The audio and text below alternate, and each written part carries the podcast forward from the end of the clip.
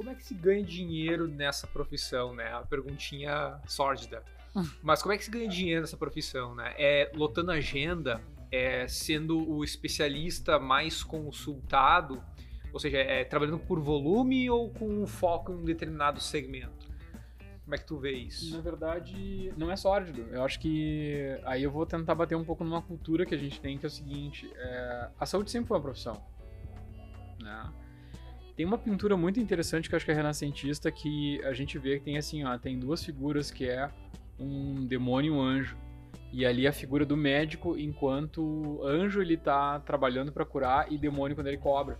É. E então é, é, o que, que acontece assim, uh, são, são coisas culturais, assim, mas o que, que acontece? Eu acho que a gente passa hoje por uma por uma realidade, tá?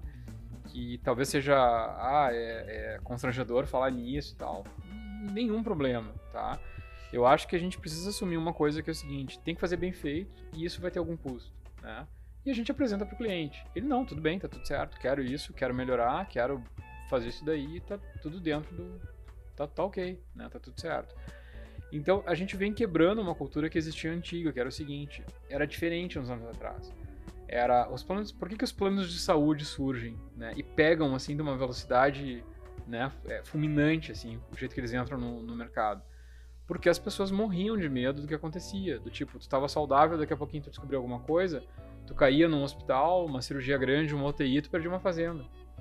Perdia tua casa, perdia um imóvel, entendeu? Era meio que um seguro para Descapitalizava, pra entendeu? Algo, né? e, e era assim, entendeu? Era assim. Então, quando um vendedor de plano de saúde a primeira vez chega e diz assim, cara, eu tenho isso aqui que vai te resolver esse problema. Viu que teu tio fez isso, aconteceu, perdeu a fazenda, não sei o que lá.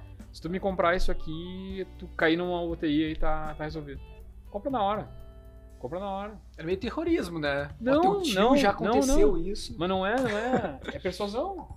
Vocês não usam persuasão na, na área de vocês? Não, com certeza. Todo mundo usa, É que tem argumentos e argumentos, né? Claro, mas, mas na época era isso.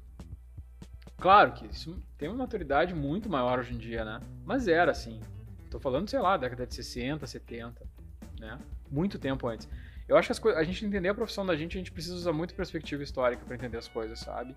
Ajuda muito, assim. Eu tô fazendo certo, tô fazendo errado. Então, a gente. Eu não vivi isso, né? Eu peguei já uma fase muito mais pra frente disso. E aí o que, que acontece? É... Há, de fato, sempre vai ter um custo. É um serviço complexo. Tem custo, entendeu?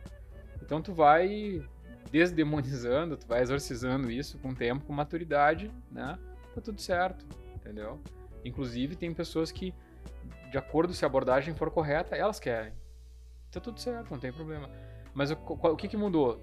Orçamento antes, ela se planeja, entendeu? Ela sabe direitinho, ela consegue às vezes encaixar num financiamento, que hoje existe financiamento para projetos de saúde, entendeu? Tem as instituições financeiras nos apoiam nisso, fazem isso, né?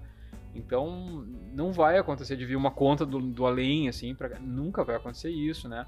Então hoje tornou uma coisa diferente e aí o mercado te aceita numa boa, porque é uma coisa que é necessária, né?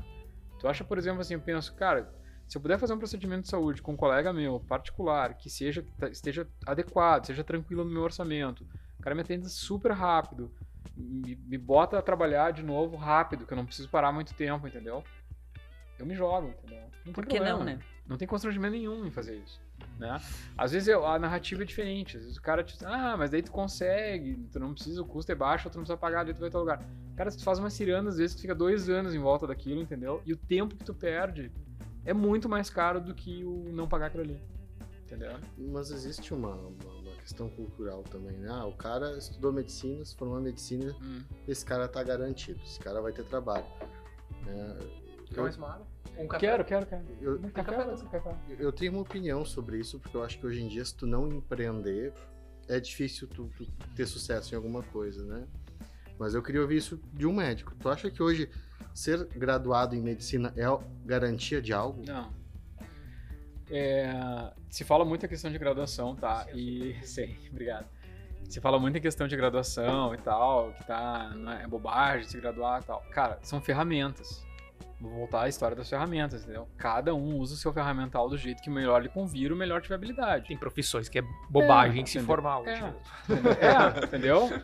Tem profissões que dá pra fazer sem se formar, dá, e os caras são fantásticos entendeu, no que eles fazem. Tem profissões que precisa formar? Tem, né?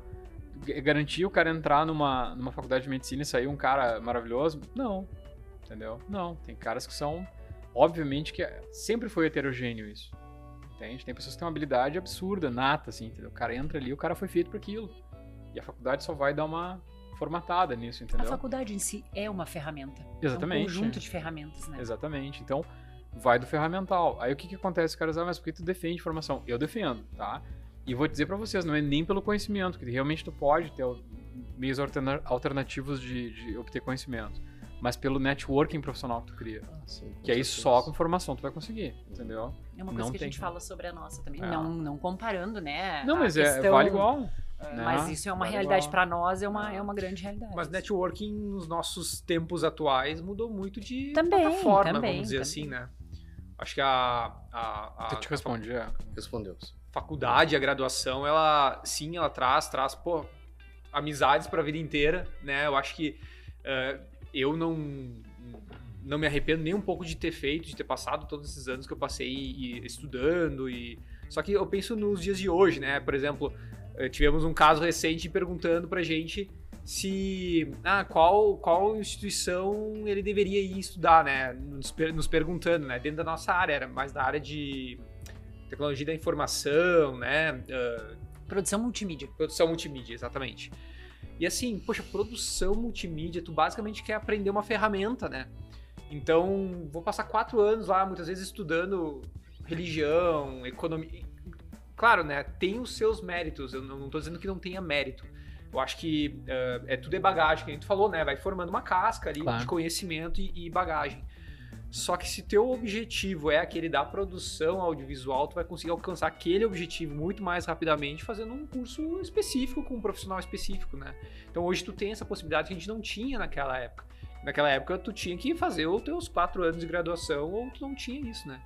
Agora, medicina. Poxa, como é que o cara não vai fazer uma graduação em medicina, né? Como é que tu não vai ter alguém atestando que tu sabe fazer o que tu tá fazendo, né? Porque tu coloca diretamente vidas em risco, O né? risco é muito alto. Ah, Eu acho que, por exemplo, na nossa profissão, a gente não coloca ah, vidas, na nossa, em especial de comunicação, né? Tu, tu consegue causar grande pânico ou grande. ah, uma coisa muito problemática para as outras pessoas. Mas tu não coloca a vida diretamente em risco, como faz um profissional da saúde, né? Eu, eu discordo de ti. Eu, eu acho que sim, eu entendo teu raciocínio. Eu acho que tanto na medicina quanto em veterinária, o risco de uma vida ele é muito mais eminente, é o controle daquela vida. Mas se alguém que é de uma área de comunicação causa um dano numa empresa, por exemplo, ele pode causar um impacto negativo que vai custar várias vidas, entende? Então acho que essa responsabilidade ela é equivalente. Só que em alguns casos ela tem um peso em outros outros, tu entende? Mas querendo ou não, é, É, é que vai da ética, né? Tipo, de eu, de eu estar oferecendo algo que eu sei que eu posso cumprir ou não. sim. né? Agora, na medicina, eu acho que é, tipo, direto, cara, é controle, é, né? direto, é tu tá botando a faca no, na Aqui garganta. é mais técnica, mas eu, eu acho que tu tá pensando dentro de um paradigma, tá? Eu vou te dar um exemplo pra vocês, assim. A... Cara, um cara, se ele conseguir criar uma campanha bem criada, né, a área de vocês, por exemplo, vocês mudam cultura, cara. Vocês mudam o jeito do coletivo pensar, entendeu? Então, às vezes, tá lá o médico lá e tá com todo o ferramental e o cara não conecta nele. E vocês criam uma campanha e o cara ouve aquilo, pô, óbvio, daí eu vou lá no médico, entendeu? Então, acho que vocês têm sim um papel também em modificadores de saúde, porque se vocês conseguem trabalhar a mudança de mentalidade, mudança de cultura, maneira de pensar, isso faz muito sentido. Ah, um dos exemplos mais bacanas que eu conheço em comunicação em área médica, e é, é genial, assim, foi uma das coisas mais bem criadas que já se viu, assim. E é uma área super restrita. É uma área que ninguém quer botar o pé. É, foi uma agência alemã que eu não vou, eu não vou lembrar o nome da agência, mas foi uma agência alemã fazendo uma campanha sobre Alzheimer. Te- Tem uma fundação alemã que é um founding, na verdade, que coleta fundos para Pesquisa. pacientes de Alzheimer, tá? E aí os caras precisavam muito, porque é aquela história, a fundação às vezes começa a quebrar, assim, porque não tem recurso e tal. E os caras pediram ajuda de uns profissionais de comunicação. E eles criaram uma campanha, a coisa mais genial do mundo. O que, que eles fizeram?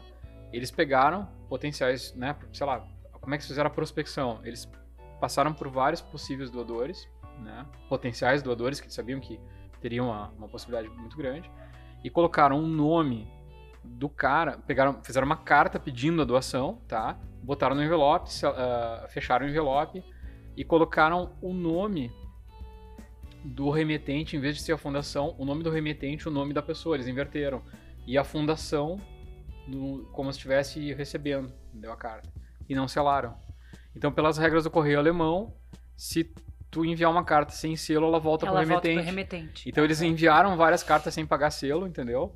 E os caras receberam. Quando o cara recebe aquela carta sem selo que ele, como se ele fosse o remetente, ele não abre e diz assim, mas cara, não mandei essa carta. Uhum. Aí a tu abre a carta e lê e diz assim, essa é uma mensagem pra fazer você pensar como se você tivesse Alzheimer que não lembrou de me mandar essa carta. Tá.